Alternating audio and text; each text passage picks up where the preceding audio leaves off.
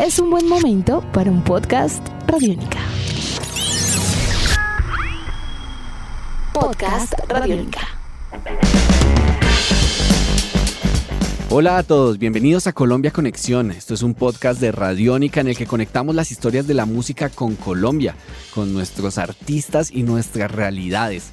Yo soy Eduardo Rendón, soy realizador de contenidos de Radiónica 2, una plataforma dedicada 100% a los sonidos colombianos que ustedes pueden escuchar desde el www.radionica.rocks o desde nuestra aplicación móvil.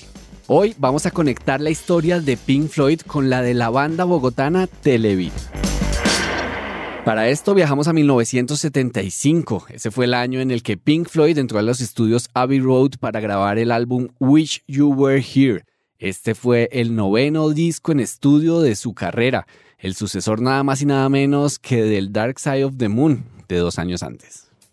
Para la grabación de Wish You Were Here, los estudios de Abbey Road contaban con el ingeniero de balance John Leckie. Él empezó siendo operador de cintas del estudio y con el pasar de los años llegó a convertirse en un productor de gran renombre. Como productor, Lecky ha participado y participó en discos de artistas como Magazine, como The Fall, Stone Roses o The Verb. También participó como productor en The Bends, el segundo disco en estudio de Radiohead. Al igual que el Wish You Were Here de Pink Floyd grabado en 1975, The Bends fue también grabado en los estudios Abbey Road. Y de 1995, año en el que se registró el The Bands de Radiohead, llegamos a 1999, año en el que Muse estrenó su disco Showbiz. Este en el que la banda exploró influencias del rock alternativo y la mezcló con cosas del rock progresivo, también participó Lecky como productor. Una década después, Muse ya llevaba cinco discos en estudio y ya era una de las bandas más importantes de la década. Al mismo tiempo, en el año 2010, en Colombia, se realizaba la primera edición del Festival Llavería en Bogotá. Esta contó con participación de agrupaciones como Messier Periné, como Sound City, Alligator, que tenía nada más y nada menos que a la Ramona en las voces. Y la encargada de abrir ese festival fue Polifónica. Polifónica en esa presentación en el Festival Llavería presentó un cover de Muse, con el pasar de los años, esta agrupación pasó a llamarse Televit. Y tras haber presentado covers de Muse bajo su primera etapa con el nombre Polifónica, Televit, después de dos discos de estudio, en octubre del 2015, pasó a compartir escenario con la banda de Matt Bellamy, con Muse, en la ciudad de Bogotá.